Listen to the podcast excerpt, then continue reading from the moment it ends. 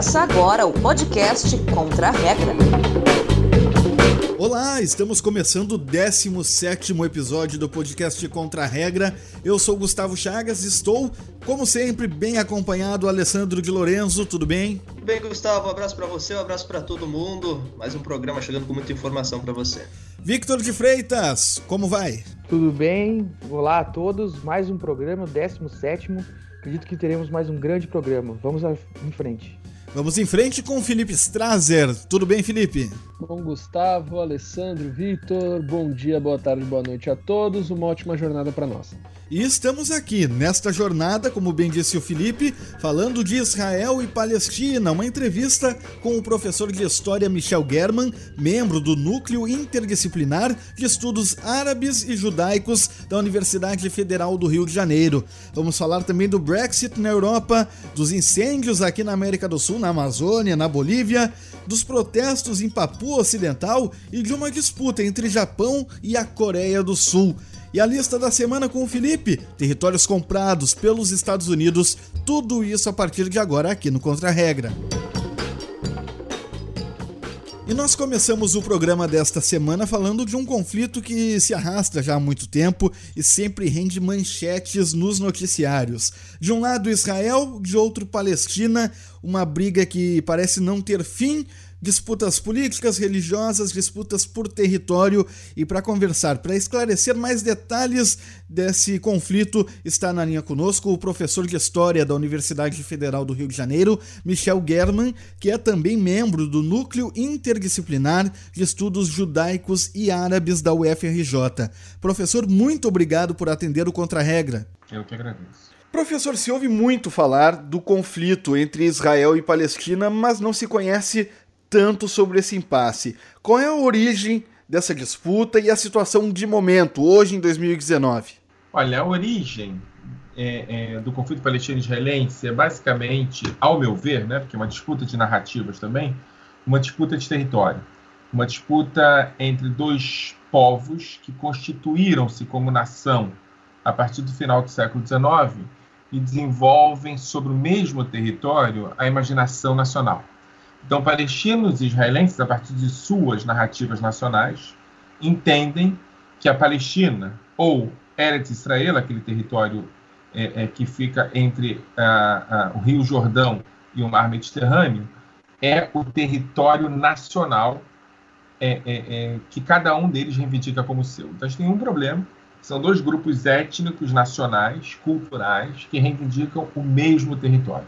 Em última instância, a, a, a, o resumo do conflito palestino-israelense, eu diria que é um conflito por territórios e um conflito de abordagem nacionalista. O que acontece hoje é que ambos os lados não querem, é, é, é, é nenhum dos dois lados quer abrir mão das suas narrativas originais, olham para aquele território como território indivisível, né? É, é, o, o o lado israelense diz que o lado palestino não é um lado possível de ne negociar nem dialogar, e o lado palestino diz que o lado israelense ele tenta fazer é, é, é, é concessões apenas aparentes, porque na verdade nunca abriu concessão. Então a gente está no impasse, a gente está numa fase de impasse. E, professor, recentemente nós tivemos o, a apresentação desse acordo, chamado Acordo do Século, que está sendo mediado pelos Estados Unidos, só que de cara ele já foi rejeitado pela Palestina, alguns países árabes também não gostaram muito do que foi apresentado.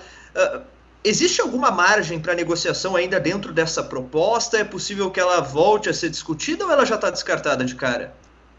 Na verdade, a gente ainda não sabe o que, que é o Acordo do Século. O que aconteceu foi uma, uma convocação de um simpósio econômico para a região.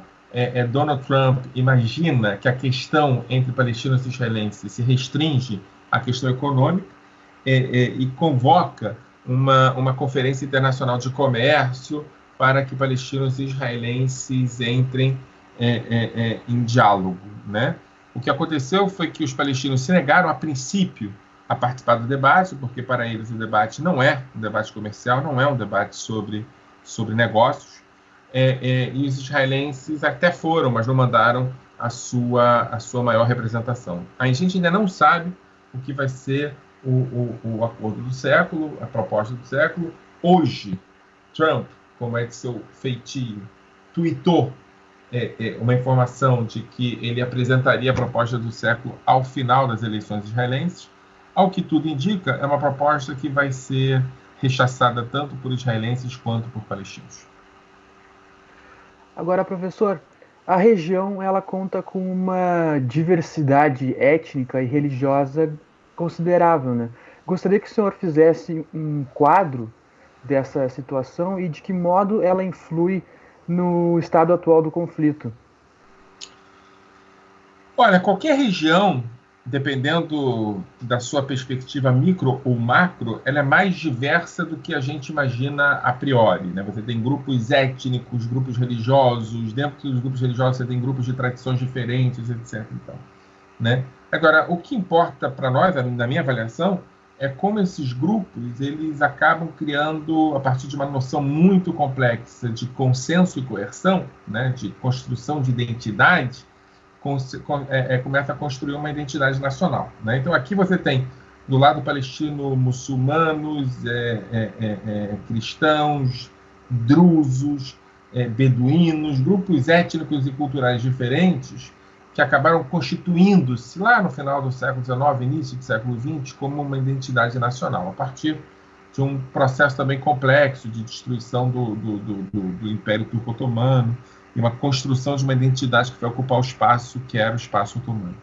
E do lado israelense, você tem um processo muito complexo também de migrações, né, de judeus europeus, judeus do norte da África, judeus locais, que acabam constituindo-se como grupo nacional é, é, a partir do final do século XIX e início do século XX também. Então, o, a nacionalidade palestina, a nacionalidade israelense ou judaica surgem no mesmo processo, ou no mesmo período, pelo menos, a partir de processos parecidos. É, é, então, a gente pode buscar aí as origens étnicas de um grupo e de outro grupo, mas o importante não é a origem, é o destino que cada um dos grupos escolhe para si. E o destino que judeus é, israelenses escolheram foi o destino nacional o destino que palestinos é, é, de origem árabe, cristã, é, escolheram foi o destino nacional. E aqui, a gente, a partir do destino, que é o destino que cada um escolheu, a gente tem a construção de origens. Então, os palestinos vão dizer que são descendentes dos antigos é, moradores da região, e os judeus basicamente vão dizer a mesma coisa, só que ao contrário. Né? O que eu estou propondo é que é mais importante, mais importante nesse conflito do que saber a origem, é saber o destino. E o destino dos dois se esbarra ao destino de identidade nacional a partir do conceito de Palestina como homeland, como pátria. Professor Michel German, os Estados Unidos vêm atuando ao longo dos anos como uma espécie de mediador, mas também com interesses sobre a região. Por que, que os americanos têm tanto interesse na questão de Israel e Palestina, e agora falando de Donald Trump, por que ele se coloca como um personagem decisivo nas relações entre os dois países? Olha, são duas coisas diferentes, ao meu ver, tá? É, é, a primeira questão tem a ver com o papel das potências imperialistas na região, né? Então, você primeiro teve a potência europeia, que foi a Grã-Bretanha e a França, que dividiram aquela região em territórios nacionais com interesses próprios. Né? É, é, é, é, importante saber que Israel e a Palestina, dependendo para quem você pergunta, é, mas enfim, aquela região, né, Israel e Palestina, elas fazem parte de um, de um território estratégico muito importante. Afinal de contas, ligam Europa, África e Ásia, um lugar central que pode servir de mobilidade econômica e militar. Né? Então, não é casual que, que Grã-Bretanha e depois Estados Unidos, como potências imperialistas, tomam aquele lugar como lugar de interesse muito, muito forte. Né? É importante notar que a União Soviética também estava é, é, é, disputando interesse nessa região, ou seja, a gente não pode exigir que os países imperialistas não o sejam. Então, países imperialistas funcionam como tal, são imperialistas. É... No caso do Donald Trump, a gente tem um outro interesse específico, que é o interesse ideológico. Donald Trump sabe que parte da sua base eleitoral é vinculada aos grupos evangélicos, principalmente aos grupos neopentecostais americanos. E Donald Trump toma isso com muita seriedade. Donald Trump percebe que para manter-se forte, ele precisa do apoio desses grupos.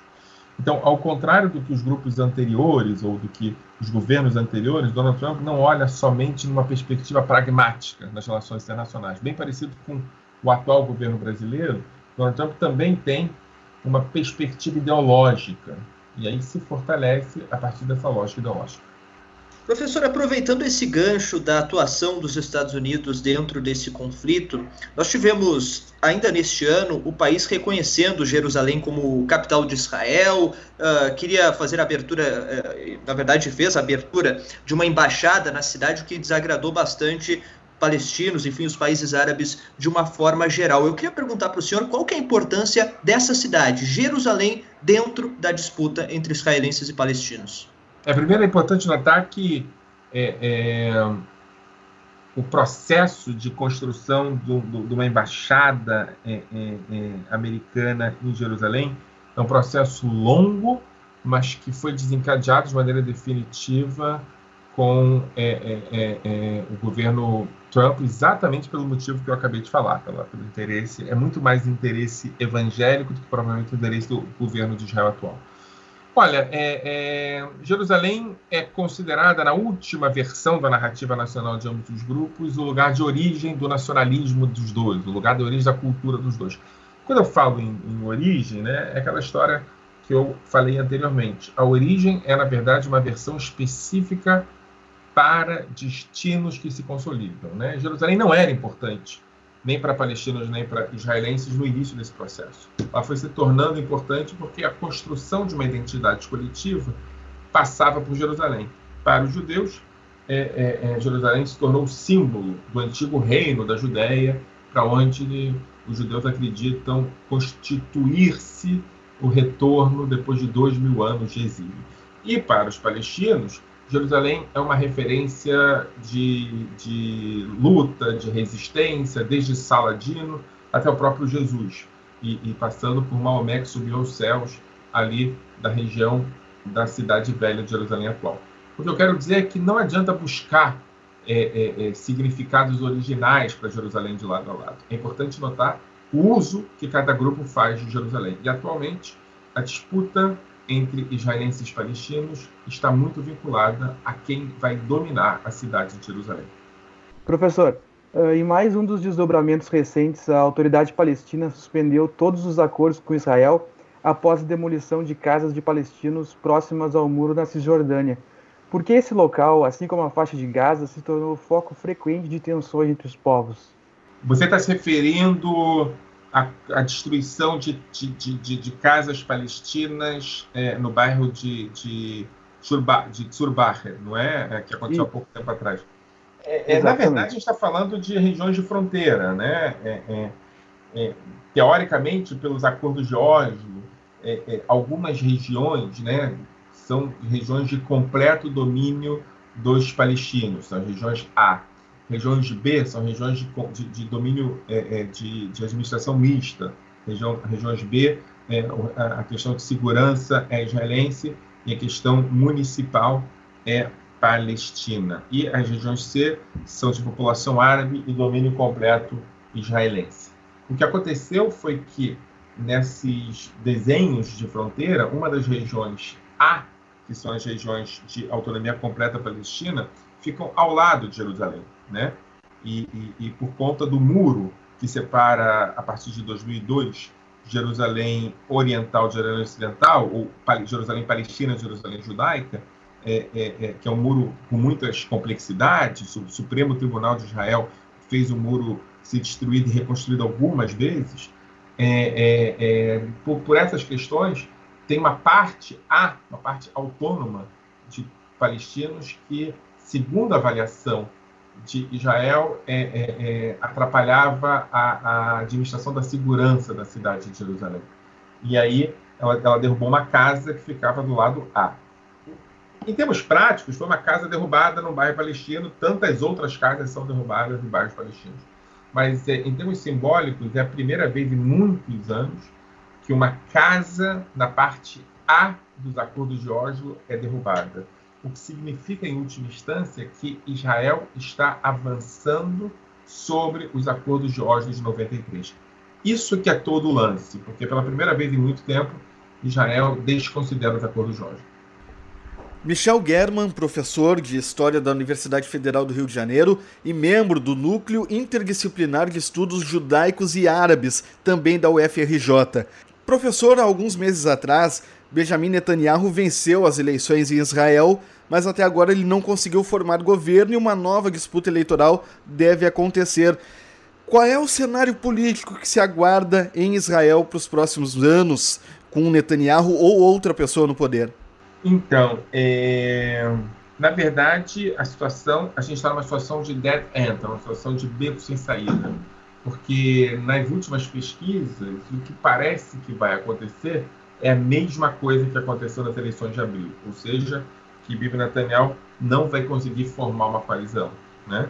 É, é porque um dos grupos naturais da coalizão de Bibi Netanyahu, que é o, o, o, a Victor Lieberman, do Israel Beiteno, já a nossa casa, um partido de direita, tem uma perspectiva, postura profundamente secular, antirreligiosa, e se nega a sentar com outros grupos que são aliados naturais do, do governo Bibi Netanyahu, que são os grupos ultra-ortodoxos. Nesse sentido, não há governo. É, é, é, há duas possibilidades, na verdade, três possibilidades. A primeira possibilidade é que se convoque novamente eleições, o que é muito, muito, muito improvável. Três eleições em um ano é muito improvável. A segunda possibilidade é que se forme um governo de coalizão nacional amplo. Né? O problema é que ninguém aceita que Bibi Netanyahu, da oposição, que Bibi Netanyahu seja o primeiro-ministro. Então, para que um governo de coalizão nacional seja formado, é preciso que Bibi Netanyahu renuncie ao cargo de primeiro-ministro, o que é improvável. E a terceira opção é que haja, a partir de novas configurações, uma coalizão de 61 membros, a coalizão menor possível, com a menor minoria possível. 61 membros significa que qualquer um dos membros que queira sair do governo, o governo cai, o governo parlamentarista.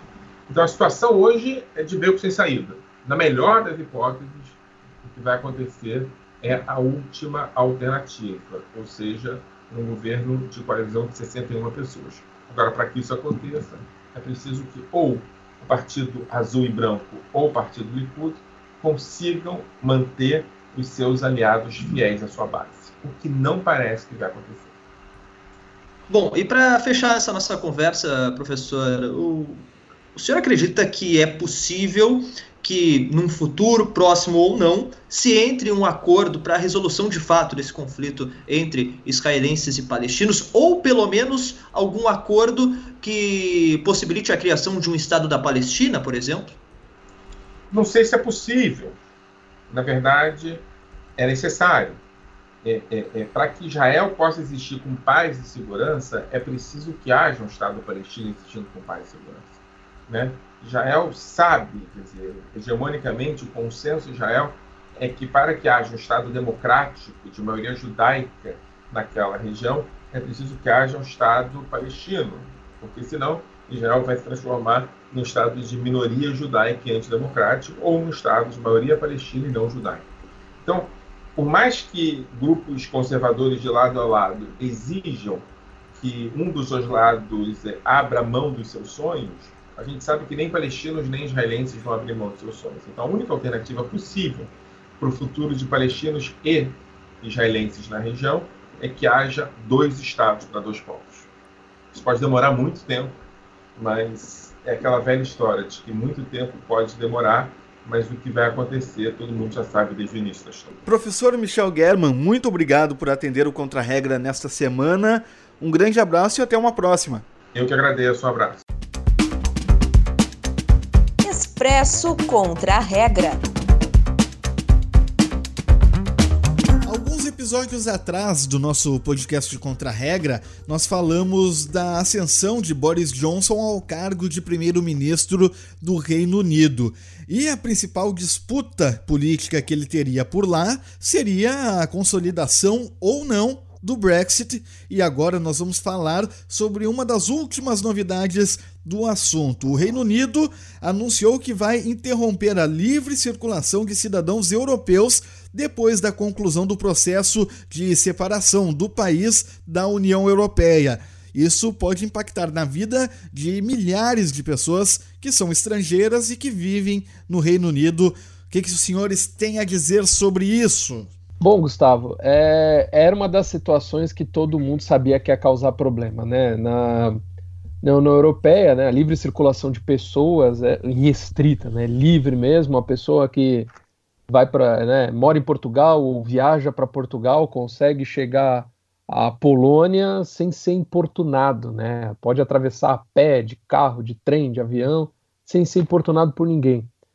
E agora fica essa questão, né, o que fazer com as pessoas que já estão lá dentro, o que fazer com essa livre circulação de pessoas, até numa conversa com o Alessandro, né, ele acabou falando da, da organização da associação The 3 Million, né, que é sobre que defende os interesses dos 3,6, eu acho, né, milhões de europeus na, na, digamos agora europeus, né, na, no Reino Unido, porque o que, que vai ser dessas pessoas, né? A, a, digamos, Londres é uma das cidades mais cosmopolitas do mundo, é uma das cidades que tem mais estrangeiros, das cidades que mais recebe gente de fora, e os europeus continentais, um grande contingente né, na, na Europa, na, na, perdão, no Reino Unido. E o que, que vai ser deles? Né? Parte, eles são parte importante da economia, são parte importante da educação, são parte importante da cultura, da saúde, né? de, de médicos, cientistas. O que, que vai ser dessas pessoas? É, é, é, é, é sempre se a gente pensar, não, como é que os caras não conseguem chegar num acordo, né? Reino Unido não consegue chegar num acordo para resolver a situação. A gente tem que parar para pensar cada fiapinho que é isso. Então, cada dia que passa, fica mais difícil para o Boris Johnson, mais coisa vem para cima e o prazo está se esgotando. É, foi como é. disse o professor que nós entrevistamos a respeito desse caso. Existe uma tendência nos países, eventualmente no mundo, de não resolverem mais as coisas de forma comum, e sim se separando. Só que é muito complicado pensar no mundo hoje sem as, as migrações que há que existem de lado a lado. Os, os, países não existem mais de forma isolada, ainda mais com, no mundo com internet e, e tudo mais. Vai ser bem complicado para o Boris Johnson botar em prática essa, essa ideia de não, não, não, não deixar que os cidadãos circulem livremente. É, isso faz parte, na verdade, né, desse todo esse processo de endurecimento que o agora primeiro-ministro Boris Johnson já tinha prometido que uh, ia uh, levar a cabo e ele disse, né, com ou sem acordo a gente vai fazer o Brexit, 31 de outubro é a data e, e, essa questão de interromper a livre circulação de cidadãos europeus, na verdade, é só uma consequência dentro de todo esse procedimento de separação. A gente foi, inclusive, né, Gustavo, uh, conversar com alguns eh, brasileiros que moram no Reino Unido. A gente sabe que é uma comunidade também expressiva, brasileiros que têm o passaporte europeu e que, a partir desse momento, se tornam também cidadãos europeus e que aí ficam, claro, à mercê de todas essas mudanças e todas essas consequências que o Brexit pode trazer. Por exemplo, o Felipe falou sobre uh, como as pessoas acabam, os imigrantes, principalmente europeus, uh, também formam a base uh, do trabalho em Londres. Uh, e, essas pessoas, elas, claro, estão preocupadas, né? Mas tem uma questão, acho que é importante em todo esse cenário, que é que o governo do Reino Unido ele criou um cadastro, já não é de hoje, é antes até é, de toda essa discussão do Brexit ganhar tanta força, que é para os cidadãos europeus uh, pedirem, de uma certa forma, para se manterem no Reino Unido sem maiores dificuldades. O Júlio Fiore, que mora em Londres desde 2015, uh, trabalha para o sistema público de saúde lá do Reino Unido, ele é uma das pessoas que, que fez esse cadastro. E aí, conversando com a gente, ele falou que não está tão assim preocupado com tanto receio. O maior receio é mesmo em relação à economia. Vamos conferir um pouquinho do, do que ele trouxe também dessa perspectiva do brasileiro que também mora por lá. O governo lançou um cadastro agora para todos os europeus que residem aqui. Quem quer continuar morando aqui após o Brexit deve preencher esse cadastro. O prazo para realizar esse cadastro vai até o dia 31 de dezembro de 2020, ou seja, é, após a data de saída do Reino Unido da União Europeia, que vai ser agora em outubro. O meu único receio é com relação à economia do Reino Unido que aí sim ninguém sabe ao certo o que, que, que, vai acontecer, né? Eles dependem de muitos produtos que vêm de fora, mas ninguém sabe ainda, é uma incógnita, vamos ver o que vai acontecer. E a gente só está aqui torcendo então para que tudo dê certo. Bom, esse cadastro, ele está sendo bastante procurado recentemente, principalmente em função de todas essas consequências, porque ele é uma espécie, ele tem sido visto como uma espécie de salvaguarda para os direitos desses cidadãos europeus e que querem permanecer, que têm uma vida, enfim, constituída no Reino Unido e que de uma hora para outra vê essa possibilidade um pouco ameaçada. O Samuel Minamioca, por exemplo, uh, a gente também conversou com ele, também é brasileiro, está há quatro anos lá no Reino Unido, ele trabalha em uma universidade na região região de Woking, é uma região próxima ali da capital Londres, fica aproximadamente uns 40 minutos da cidade, e ele uh, disse que o receio não é tão grande, porque o próprio governo britânico ele tomou algumas providências, entre elas um comunicado que foi mandado para todos esses cidadãos europeus e que moram no Reino Unido, garantindo que eles podem ficar tranquilos. Eu me registrei no site do Home Office Home Office é o escritório de imigração do país, para receber atualizações, informações deles sobre o, Brexit. Eu recebi um e-mail do Home Office falando que quem já mora aqui pode ficar seguro, tranquilo, está assegurado, não vai acontecer nada, a pessoa pode continuar morando. Obviamente, estou é, dando um crédito de confiança para o país, para o governo, para os políticos, enfim, para a imigração. Tá aí então a declaração essa do Samuel Minamioca. Obrigado ao Samuel, obrigado ao Júlio. Brasileiros que moram lá no Reino Unido, que tem já o passaporte europeu e que de certa forma estão observando isso, claro, com um pouco maior, de, com um pouco mais de atenção todo esse uh, desenrolar dos fatos em relação ao Brexit e que toparam participar com a gente aqui no Contra Regra, Gustavo. Muito obrigado aos dois, ao Júlio e ao Samuel. E seguindo falando dessa, desse impasse, tem também a questão da fronteira com a Irlanda e a chanceler alemã Angela Merkel deu 30 dias para que Boris Johnson arrume uma solução contra o que ela chamou de Brexit selvagem. E tudo isso envolvendo, é claro, a fronteira com a Irlanda. A Irlanda continua na União Europeia tem uma fronteira terrestre, não é agora marítima com a ilha é, britânica. É terrestre e a circulação de pessoas nesse ponto específico vai ser mais difícil. Bom, Gustavo, vai ficar difícil e, e, e, pode ficar mais difícil, até a gente já comentou, a gente sempre acaba voltando nessa mesma questão, que é o, o futuro da Irlanda do Norte e o futuro da Escócia. Né? E com uma fronteira mais fechada, caso ocorra isso, a gente está só na suposição, porque isso já deu tanta reviravolta, esse Brexit está tão confuso, nem eles sabem o que eles estão fazendo. Uh, imagina só, a única fronteira física, né, por terra terrestre, que a Irlanda tem é com a Irlanda do Norte, que faz parte do Reino Unido. Uh, imagina não, não podendo fazer essa troca, são irmãos, né? A Irlanda do Norte e a República da Irlanda são irmãos a chance do, dos norte-irlandeses quererem se separar do Reino Unido, assim como os escoceses muitas vezes já tentaram, pode aumentar. Então a gente pode, de novo, voltar àquela. No final das contas, ficar Inglaterra e Gales. Não sabemos o que pode acontecer. Pode inflar algum sentimento uh, separatista, não no sentido, né, separatismo, mas no sentido, ó, queremos independência. É, em meio a todo esse cenário, inclusive, é, tem uma, uma parte da população, pelo menos, ou uma parte até do segmento da, dentro da política do Reino Unido, que já há algum tempo pede para que seja feito um novo referendo para saber se realmente o Brexit tem que sair ou não tem que sair.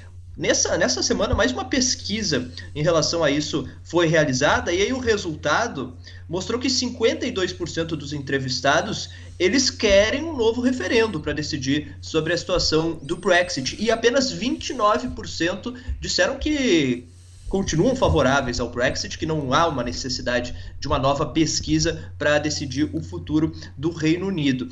Ou seja, mudou-se o primeiro-ministro, as atitudes estão um pouquinho mais uh, ríspidas, digamos assim, ele está realmente endurecendo o discurso, mas a gente segue numa dúvida cruel em relação ao que, que vai acontecer com o Brexit, o que, que vai acontecer com o Reino Unido daqui para frente. A minha preocupação nesse caso, o Felipe falou um ponto, o Alessandro falou outro, que me levantaram uma dúvida.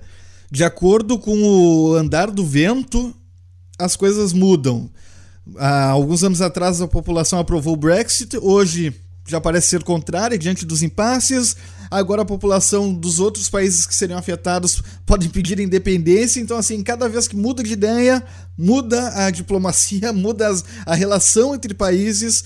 Parece meio arriscado, nada seguro viver em situações como essa em que a cada ano o status de um país muda e a situação de cidadãos também muda, impactando na vida real, na vida dessas pessoas que um dia são cidadãos europeus e outros estão num lugar que não é mais Europa, ou União Europeia, no caso.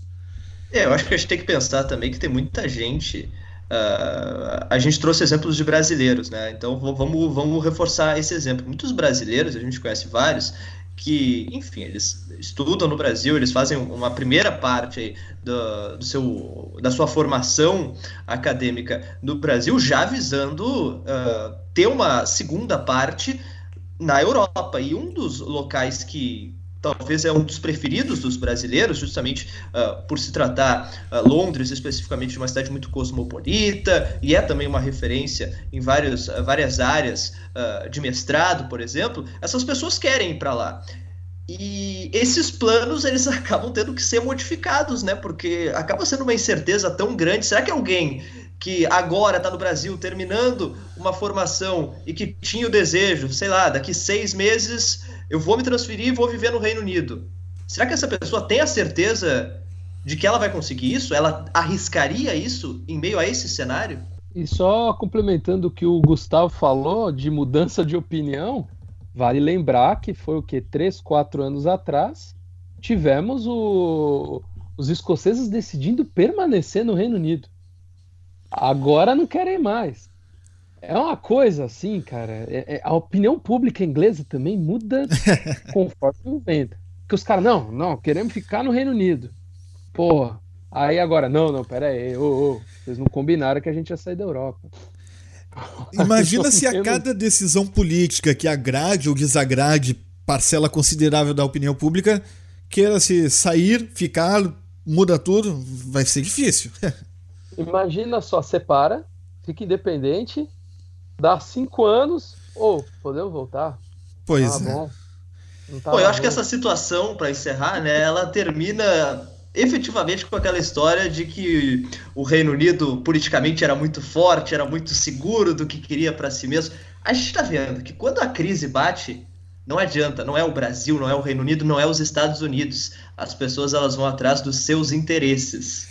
Os e interesses. Aí, e não dá nem para julgar isso, né? Claro que cada um tem que ir atrás dos seus interesses, mas aí a gente viu que o governo do Reino Unido não está conseguindo lidar muito bem com isso, não. Nem a Europa como um todo, né? Falem agora da Itália, que tem crises políticas. Isso aí! Falem! tá. Não, a Itália, a Itália não tem crise política. Ela não, mas tem... é que o Reino Unido. A crise política que tem a Itália. Exatamente. A Itália tem eventuais momentos de calmaria. É, é exato. Me abraço a natureza e adeus peço a O Contra-Regra fala principalmente do noticiário internacional. Vamos falar um pouquinho de Brasil, mas num contexto é, global, que é a situação da Amazônia. Incêndios registrados na floresta aqui no Brasil, também na Bolívia e repercussão em todo o mundo, Victor. Isso mesmo, numa semana que ficou marcada por esses incêndios, inclusive chegando a, a sobrevoar o planar sobre a cidade de São Paulo, uma grande fumaça tóxica que vinda desses incêndios na Amazônia. Outros dois incêndios chamaram uh, atenção no mundo. O primeiro deles foi na Bolívia, um incêndio de proporções gigantescas que chegou a, a causar a perda total em 500 mil hectares na cidade de Roboré, no sudeste da Bolívia, quase na fronteira com o Brasil. Esse incêndio chegou também a levar fumaça para cidades ali da fronteira com a Bolívia, uma região com uma grande, com uma riqueza muito grande de fauna e flora, e também lá na Bolívia, o que se suspeita e se sabe é que essas queimadas foram causadas pelos, pelos agricultores na, na, nessa tentativa de aumentar a área de plantio, fazendo, uh, mas de modo que perdeu o controle, essas queimadas causadas pelos pelo vento. Não houve mortes, houve apenas evacuações, ah, apenas os animais sofreram com calor, mas escolas foram fechadas, atendi, o atendimento em hospitais foram impedidos e o presidente Evo Morales acabou sofrendo duras críticas, principalmente da oposição, principalmente de seu principal opositor Carlos Mesa, que está em segundo lugar na corrida eleitoral. Ele so criticou muito Evo Morales, por, sobretudo por duas razões. Primeiro, pela demora em tomar uma atitude, eh, o governo boliviano só foi agir para conter o incêndio uma semana após ele começar, e também pelo fato de Evo Morales ter recusado ajuda internacional. Evo Morales quer dar conta desse incêndio apenas com os recursos próprios da Bolívia. A sociedade boliviana, diante dessa paralisia do, do governo boliviano, acabou tomando atitudes e se mobilizando por conta própria, fazendo vaquinhas para comprar aviões, uh, recursos e etc. Então essa é a situação na Bolívia, um incêndio que ainda não foi totalmente contido, que já se arrasta por 16 dias. E o outro incêndio foi na ilha, no arquipélago espanhol das Gran Canárias, que fica uh, um pouco afastado do, da Espanha, mais ao próximo ao noroeste da África. O, o incêndio começou no último sábado, e chegou a ter chamas de 50 metros de altura. A causa ainda é incerta, porque os bombeiros e os especialistas ainda não conseguiram ir ao local, mas após cinco dias, os moradores que haviam sido evacuados puderam retornar para casa. As temperaturas mais baixas facilitaram ser contida no incêndio, mas ainda há o temor de que as temperaturas vão aumentar, venham a aumentar e os incêndios retornem. Só voltando ao assunto primeiro tratado aí pelo Victor, esse incêndio na Bolívia, ele tem repercussão também na política boliviana, né? Porque a gente não pode esquecer que agora em outubro tem eleição por lá. O Evo Morales ele está sendo criticado por essa resposta que ele está dando tardiamente ao, ao incêndio. Uh, mas isso também é uma forma dele tentar capitalizar votos, né? O Evo Morales está passando por uma série de protestos, inclusive esses incêndios, eles acabaram cancelando alguns dos protestos que estavam uh, sendo previstos para serem realizados, enfim, por causa de questão de segurança mesmo. Uh, mas o Evo Morales ele é acusado de desrespeitar um referendo que proíbe que ele novamente tente a reeleição. Esse seria o quarto mandato do presidente boliviano, quando esse referendo disse que isso não seria possível. No entanto, a justiça da Bolívia disse que qualquer um tem o direito a se candidatar e que por isso é, está permitida essa possibilidade a Evo Morales. Vamos ver de que forma esse incêndio, que é muito grave dentro do cenário boliviano, também pode acabar afetando essa disputa. Evo Morales que é o líder né, das pesquisas até o momento uma parte na situação ambiental para fazer um pequeno, uma pequena pontuação sobre algo que a gente falou também na situação do Brexit. Uh, Evo Morales se garante com referendos para conquistar reeleições. Parece que assim, né? De acordo com o vento, a população diz A, B, muda tudo, muda a regra do jogo e isso traz instabilidade. Parece democracia, mas traz instabilidade, porque mudar a regra do jogo com ele andando complica um pouco. Mas sobre a situação ambiental, nós estamos vendo que não é um problema exclusivo do Brasil. Bolívia, ilhas é, espanholas no oceano, é uma situação que preocupa principalmente as grandes nações europeias, e isso também foi pauta é, de Emmanuel Macron durante a semana, né? Isso mesmo. O, o, presidente francês, né, divulgou como várias celebridades, várias personalidades importantes, uh, um, apelos nas redes sociais, né, para uh, uma forma de combater os incêndios, de, combater agora, digamos, na maneira mais pura, né, de jogar água realmente nos incêndios, mas também combater de forma política, de forma ambiental, para evitar que esses incêndios aconteçam. E ele pediu, né, uma, ele pediu para convocar uma reunião do G7, né, o grupo das sete maiores economias do mundo, para que se discuta maneiras, né, para, como o Alessandro usou essa palavra, gostei da palavra, salvaguardar a Amazônia. E além disso, a França anunciou uma ajuda de 9 milhões de euros para combater esses incêndios, né, que afetam Brasil, afetam Bolívia, afetam o Paraguai também, né, uh, uh, países vizinhos. E voltando só na questão da Bolívia, a gente pensa, né, no Brasil, que a situação é um país, vamos lá, relativamente mais estável no continente, tudo. A situação está ficando feia para a classe política, para o presidente da República. Imagina só na Bolívia, que nem o Gustavo falou, um país com uma estabilidade, um país que, né, uma democracia muitas vezes capenga, às vezes.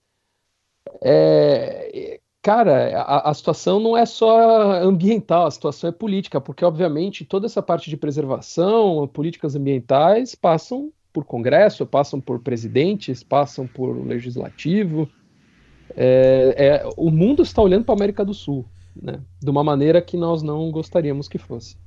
E esse impacto político vai acabar sendo econômico, porque o, o mercado mundial presta muita atenção em sustentabilidade. É claro que tem interesse também é, comercial é, para quem é da Europa ou dos Estados Unidos. É bom que a América do Sul seja sustentável. Mas tem também uma questão é, é social de preservação do ambiente. Então, claro, tem interesse é, comercial, mas tem um interesse é, em foco em preservar a natureza e isso mexe na, na economia. Um, um, país que tem um agronegócio mais sustentável vende melhor do que um país cujo agronegócio diz respeito a regras ambientais. O Brasil pode ter a imagem afetada fora. A Bolívia, não, não sei qual é a, a, o impacto das exportações bolivianas, mas também mexe, mexe com a imagem do país. E bom, e a questão ambiental ela pode ser muito bem usada, uh, principalmente países como o Brasil e muito mais fortemente, né, como a Bolívia, um Paraguai, que são países é, muito mais dependentes do que o Brasil, né? O Brasil ainda, que claro, todos dependemos né, nessa economia, né, de nessa economia totalmente interligada, né, de outros países, mas imagina só uma sanções comerciais ao Brasil que já pesariam muito por causa da questão ambiental. Imagina uma sanção comercial ao Paraguai, a uma Bolívia, né? A Europa falando, nós não vamos mais comprar isso por causa da questão ambiental. Você pode simplesmente quebrar um país com uma situação dessa. E... e, lembrando também que a gente, a gente teve um acordo, né, assinado, um acordo histórico entre o Mercosul e a União Europeia. E, a, e alguns países da União Europeia já deixaram a entender que, na verdade, esse acordo ele só vai passar a valer mesmo se os interesses ambientais da, da América Latina eles forem respeitados. Eles já levantaram o tom para cima do presidente Jair Bolsonaro. Acredito que essa situação na Bolívia também reflita muito negativamente nessa questão ou seja, um acordo econômico muito importante que foi muito comemorado dentro da América do Sul e que pode não sair por causa disso. Como é difícil conscientizar as pessoas de que cuidar desse tipo de situação é importante, né? Porque às vezes as pessoas, assim, na sanha de colocar o lucro acima de tudo, eu tenho que produzir mais, eu tenho que até e digamos assim, muitos quem eu sou do interior do Rio Grande do Sul, acompanho muito assim a, a realidade de alguns agricultores e tal.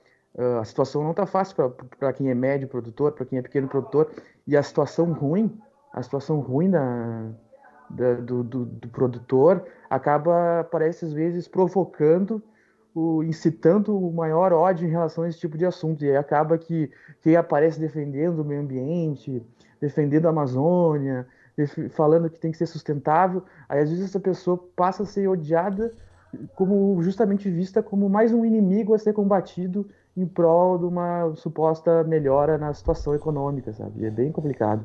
Como diria Adenor Leonardo Bach, equilíbrio é uma palavra fundamental. E como diria Simone, a cantora brasileira, meu verde não é rabo de foguete, vai botar fogo no cacete. devastação, ah, meu verde, meu verde não é rabo de foguete fogo no cacete. Meu verde, meu verde não é rabo de foguete. Vai tacar fogo no cacete. Nós falamos de meio ambiente, uma questão importante que foi muito discutida durante a semana, só que agora nós vamos para a Papua Ocidental. Não, não é a Papuda, é a Papua Ocidental, Alessandro. Calma, muita gente ficou aí um pouco né, insegura com a Papuda, não é ela, tá? É a Papua Ocidental. O que, que, é a Papua Ocidental? Acredito que muita gente nunca tem ouvido falar da, da Papua Ocidental. Ela é uma região, não é Papua Nova Guiné. Eu Papua pensei Nova nessa. Guiné é um país, não, são coisas diferentes. Na verdade, fica, elas são coladas uma na outra. Papua Nova Guiné é um país. Papua Ocidental faz parte da Indonésia. E o que está acontecendo por lá? existe uma grande manifestação pedindo a independência da região.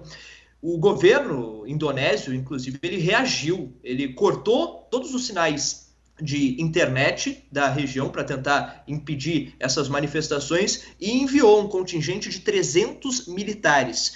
Essas manifestações elas começaram nessa semana por causa de uma prisão de estudantes de etnia papua que foram acusados de jogar a bandeira da Indonésia em um esgoto.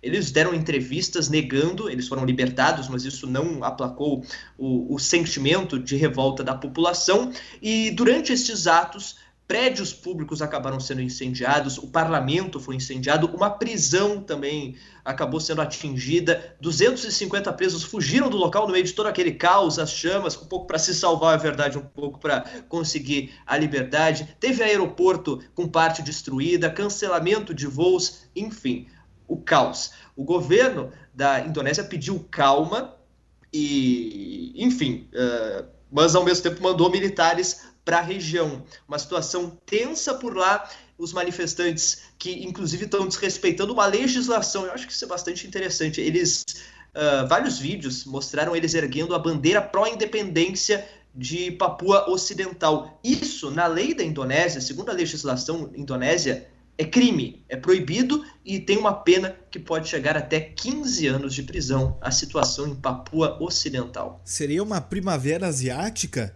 Tivemos os protestos em Hong Kong, agora em Papua Ocidental.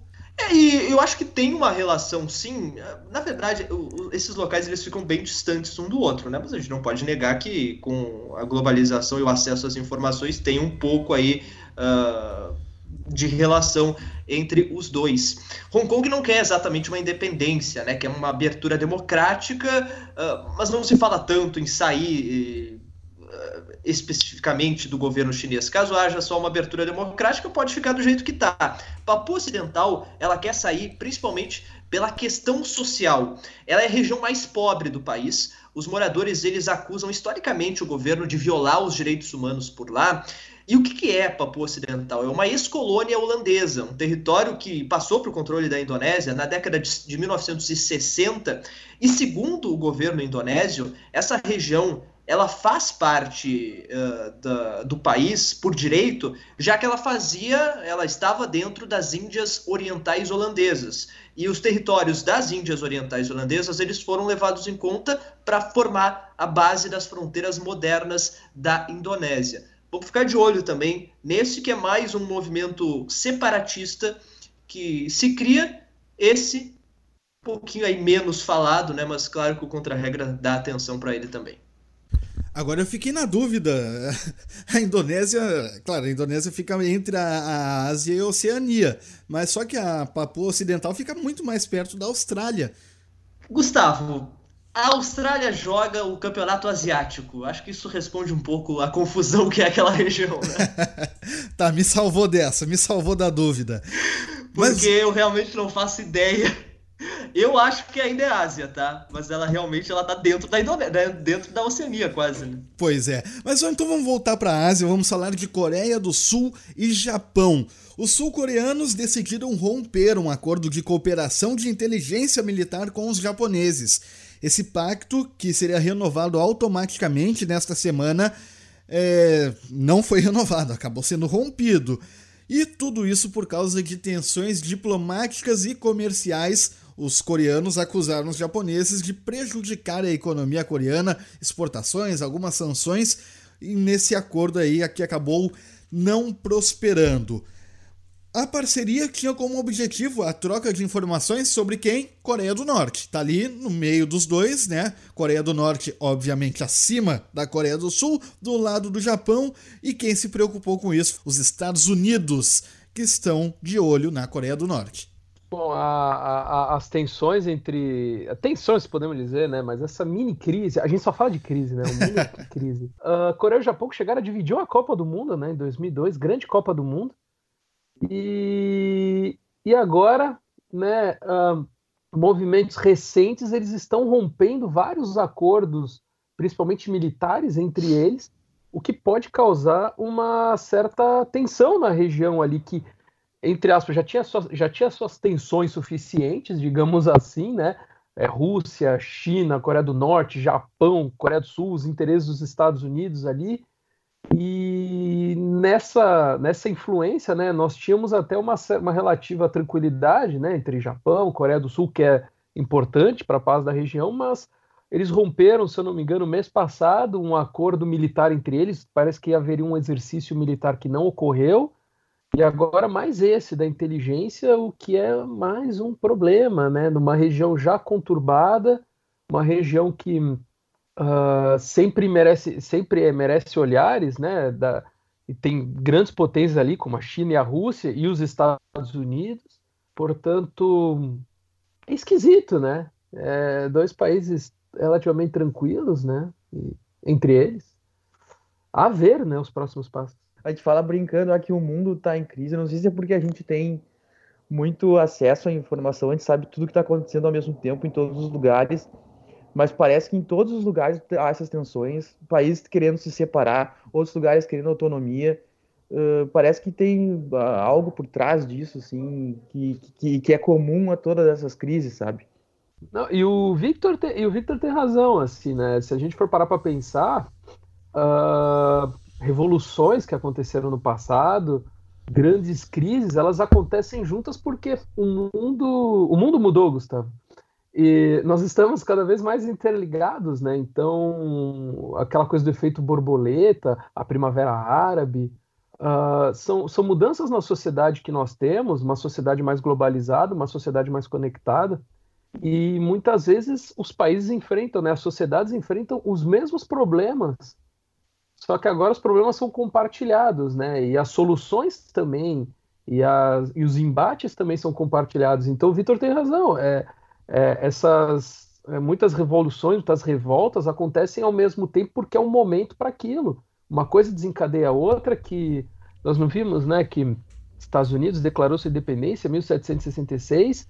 Logo depois tivemos a Revolução Francesa, os brasileiros aqui querendo fazer o, o seu é, a, Inconfidência Mineira, uma coisa puxa a outra, que leva a outra. Logo depois tivemos as, as independências nas Américas.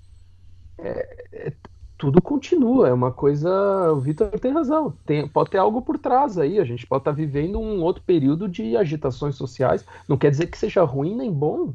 É uma coisa da humanidade é uma coisa da humanidade. O mundo mudou, Felipe. Hoje você espirra Exatamente. e você não ouve mais saúde do cara que tá do lado. o mundo que deseja saúde. Ou não. Por favor, dê créditos a quem falou essa frase. Kleber Machado, grande Kleber Machado, um dos maiores narradores esportivos do país. Hoje não! Hoje não! Hoje sim! Hoje sim! E enquanto isso, enquanto vocês debatiam, eu estava aqui pesquisando se a Papua Ocidental ficava na Oceania ou na Ásia. A Indonésia ah. fica na Ásia, mas a pontinha ah. da Papua fica na Oceania. Ou seja, nós temos aí uma nova Rússia, uma nova Turquia, Exatamente. um país em dois continentes. Exato. É, o contra-regra também é a cultura. Veja aí. Às vezes sim. Ah, poxa, depois disso, mas vamos para um momento, vamos para o momento cultural do contra-regra. É uma parte que eu gosto muito, eu gosto de listas e o Felipe Strasser sempre traz boas listas. Na semana passada, nós falamos da Groenlândia. Donald Trump, presidente dos Estados Unidos, quer comprar a Groenlândia quase nos moldes da compra do Alasca, feita pelos Estados Unidos em uma relação, em uma negociação com a Rússia. E nós nos perguntamos quais outros territórios foram alvo, vítima ou produto de negociações comerciais. Lista da semana.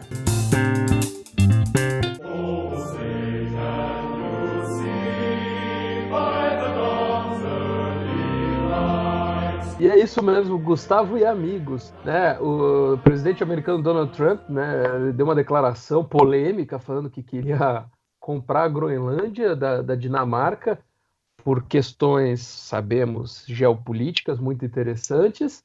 A Dinamarca já falou que isso nem passa perto do sonho de ninguém, está longe demais disso daí. Porém, esse movimento de Donald Trump, digamos, não é, nem digamos, né, não é inédito nos Estados Unidos. Os Estados Unidos, né, nas nossas pesquisas, extensas pesquisas de produção para saber territórios comprados por países, né? E tudo além das questões medievais, né? Naquela época que se comprava, na verdade não era nem país, né? Muitas vezes não existia país, mas o que nos chamou a atenção foi realmente os Estados Unidos. Os Estados Unidos compraram muito do seu território, muito do território americano, o que nós conhecemos hoje, é fruto de aquisições financeiras. Os Estados Unidos pagou pelos territórios. E por isso, na lista dessa semana, nós vamos falar de territórios que os Estados Unidos acabaram comprando para formar o que é hoje né, a sua extensão, né, o que é hoje os mais de 8 milhões de quilômetros quadrados que tem os Estados Unidos.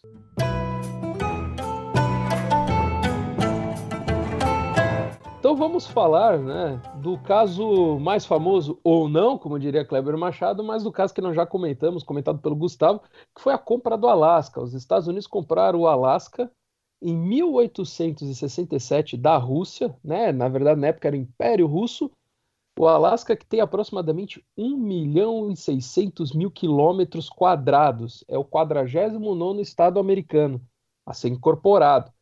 E o Alasca foi comprado pelos Estados Unidos pela bagatela de 7,2 milhões de dólares. Aí vocês pensam, 7,2 milhões de dólares. Convenhamos, uma empresa de grande porte tem esse dinheiro, poderia comprar o Alasca, correto? Pensou errado, né? Porque isso, só, só levando em conta a inflação de 1867 até agora, seria equivalente a 128 milhões de dólares que você também pode pensar que tem magnata russo gastando isso em time de futebol que não leva a nada. Mas pensou errado de novo. Se for levar em conta aí sim o valor desse dinheiro, quanto isso pode comprar, os Estados Unidos gastaram por volta de 18 bilhões de dólares para ter o território do Alasca. Território do Alasca, 18 bilhões de dólares, vamos pensar, 1 milhão e 600 mil quilômetros quadrados é barato. Porém, o que ninguém sabia, foi saber depois, é a quantidade de petróleo que tem o Alasca. Os Estados Unidos ganham hoje muitos milhões de dólares anuais com o petróleo retirado do Alasca, com gás natural. O Alasca é uma joia da coroa americana, é o estado menos populoso, mas é o maior estado dos Estados Unidos. E é curioso, né, comprar da Rússia, que no futuro viria a ser sua maior inimiga, sua arca inimiga na época da Guerra Fria. O Alasca se a gente pensar esse nome, em inglês é com K, Alasca até nos remete à Rússia, até pelo frio e por pela distância que tem. Né? O Alasca não está ligado aos Estados Unidos, faz fronteira apenas com o Canadá, fronteira terrestre, fronteira marítima faz né, com o mundo inteiro, mas faz também com a Rússia. Yeah você curte blues e conhece New Orleans ou já ouviu falar, sabe que o estado da Louisiana é o estado do blues. E esse nome Louisiana não é à toa, é o local de Louis, Louis, rei da França. Os Estados Unidos fizeram uma compra gigantesca em 1803 e compraram não só a Louisiana, como o que hoje é o território de vários estados americanos, como Arkansas, Iowa, Missouri, Kansas, Oklahoma, Nebraska, Texas, Novo México, foram muitos estados, né? O território que virou muitos estados, foram 2,1 milhões de quilômetros quadrados comprados pelos americanos ao precinho de 15 milhões de dólares em 1803, o que equivale hoje a mais ou menos 350 milhões de dólares ou agora prestem atenção no valor se nós formos levar em conta o poder de compra e todos os fatores, chegamos ao precinho de 657 bilhões de dólares. E faz sentido esse valor, dado que é um território gigantesco para os Estados Unidos, né? Uma boa parte do país, na verdade, 25% do país, se formos levar em conta todo o território, é o tamanho da, da, da Louisiana da época, que hoje né, separa em vários estados. E os Estados Unidos, o curioso foi que os Estados Unidos compraram esse território, esse território gigantesco da França, compraram de Napoleão Bonaparte, que precisava de dinheiro para bancar as famosas guerras napoleônicas. E os americanos, naquela ideologia, podemos dizer assim, do destino manifesto, que para eles, né, os americanos no século XIX tinham que expandir para o oeste, que eles tinham o destino de ser um país grande, E a cultura americana de buscar o oeste, né? Para quem não sabe, Estados Unidos começou na costa leste, as 13 colônias, né? E foram depois, os Estados Unidos foram, eles foram varrendo todo o território até o oeste, onde temos hoje a Califórnia, por exemplo. Então, nessa vontade, os americanos compraram o grande estado da Louisiana e deram o dinheiro para que Napoleão continuasse as suas guerras pela Europa.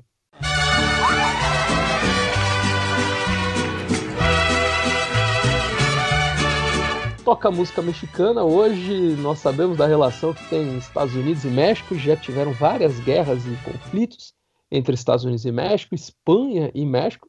Nós vamos falar de uma aquisição chamada a compra Gadsden.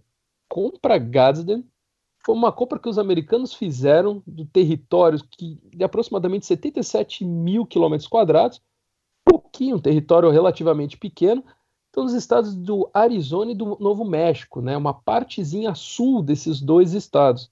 Estados Unidos compraram esse território né, após o final da Guerra Mexicano-Americana em 1848. E por que esse nome, né? Compra Gadsden? Compra Gadsden foi realizada né, no dia 30 de dezembro de 1853 entre James Gadsden, um americano designado para isso, e o presidente mexicano Antônio Lopes das, das, de Santana. Antônio Lopes, não o treinador, o presidente mexicano.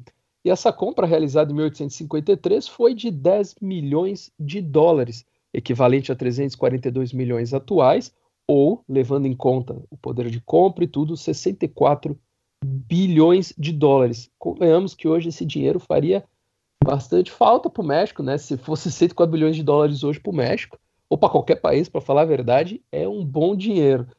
Os americanos compraram esse pequeno território, né? E ainda hoje há uma controvérsia sobre isso, porque se formos ver, grande parte do que é o sul dos Estados Unidos hoje, né? Inclusive a Flórida, partes da Califórnia, né? Era era a Espanha e era, por consequência, o México.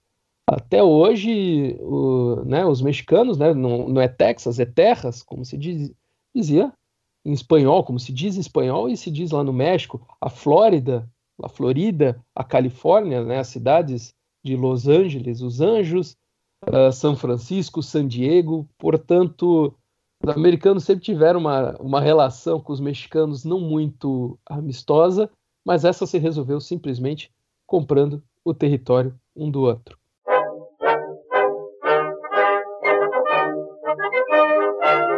Nesse mundão.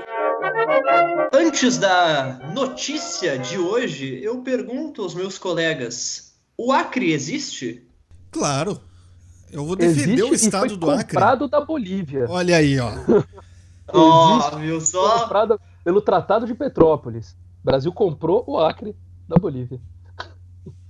Bom, por que eu fiz essa pergunta? Porque tem aquela piada que todo mundo já deve ter ouvido que o Acre, na verdade, não existe. E não é só com o Acre que existe essa piada, na verdade. A cidade alemã de Bielefeld também não existe. Ou melhor, ela existe, é claro, mas as piadas dão conta de que ela não existe porque simplesmente essa cidade de 300 mil habitantes que fica no noroeste do país, segundo os piadistas, não tem nada de especial. E por isso, a brincadeira que se criou por lá, inclusive, a chanceler alemã Angela Merkel também já brincou com isso, dizendo que sim, a cidade na verdade existe sim, mas essa é uma brincadeira que é feita na Alemanha. E, para atrair um pouquinho de publicidade, o prefeito da cidade, Pete Clausen, teve uma ideia Olha, muito, muito original, digamos assim. Ele criou uma oferta de um milhão de euros, isso equivale a uns 4 milhões e meio de reais, para quem provar a teoria de que a cidade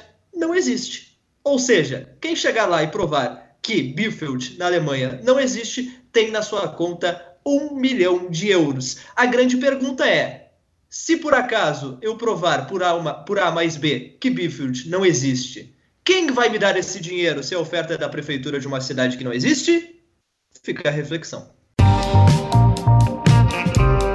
Abre aspas. E a frase da semana vem dele, de novo, o presidente dos Estados Unidos, Donald Trump. Em tom messiânico, ele disse ser o escolhido para enfrentar a China comercialmente. A declaração foi dada enquanto Trump olhava para o céu durante uma conversa com jornalistas na Casa Branca. Abre aspas. Sou o escolhido. Alguém tem que fazer isso, então estou enfrentando a China no comércio. E querem saber? Estamos vencendo. Fecha aspas. A afirmação acontece em meio à retomada das negociações entre o governo norte-americano e o chinês para pôr fim à guerra comercial entre os países. I am the chosen one. Somebody had to do it. So I'm taking on China. I'm taking on China on trade. And you know what? We're winning. Papai do céu olhou para ele e disse: Esse é o cara, como diria Romário. Oh. Seguindo a linha do Gustavo falar do Romário, usando outra frase do, do grande baixinho, Trump calado é um poeta? Pois é, com Romário a gente encerra o episódio de número 17 do podcast Contra a Regra. Sempre, é claro, agradecendo a sua paciência e a sua audiência, como diria Fausto Silva. Muito obrigado a todos que nos escutam no Spotify e também aqueles que nos acompanham nas redes sociais. Estamos no Twitter, no Facebook e também no Instagram. E, é claro, não posso deixar de agradecer aos meus parceiros semanais, Felipe Strazer. Obrigado, Gustavo, aos meus amigos aqui por, por esse programa e muito obrigado a você, especialmente a você, nosso ouvinte. A razão para a gente estar tá sempre buscando novos conteúdos, novos materiais e a gente se diverte fazendo isso. Espero que vocês também se divirtam nos ouvindo. Beijo para todos. Victor de Freitas. Prazer participar do programa mais uma vez. Acredito que o próximo vai ser ainda melhor. Eu sinto a gente evoluindo a cada dia e é muito bom ter o retorno de vocês que nos escutam sempre. Um abraço e até a próxima semana. Até a próxima semana também para Alessandro de Lorenzo. Um abraço a todos, mais uma vez, muito obrigado e hashtag eu acredito. Opa! ah, olha aí, hein? Entendedor, entendedores entenderão. Eu entendi e eu também o acredito. Jogo, Com essa a gente encerra. Tchau!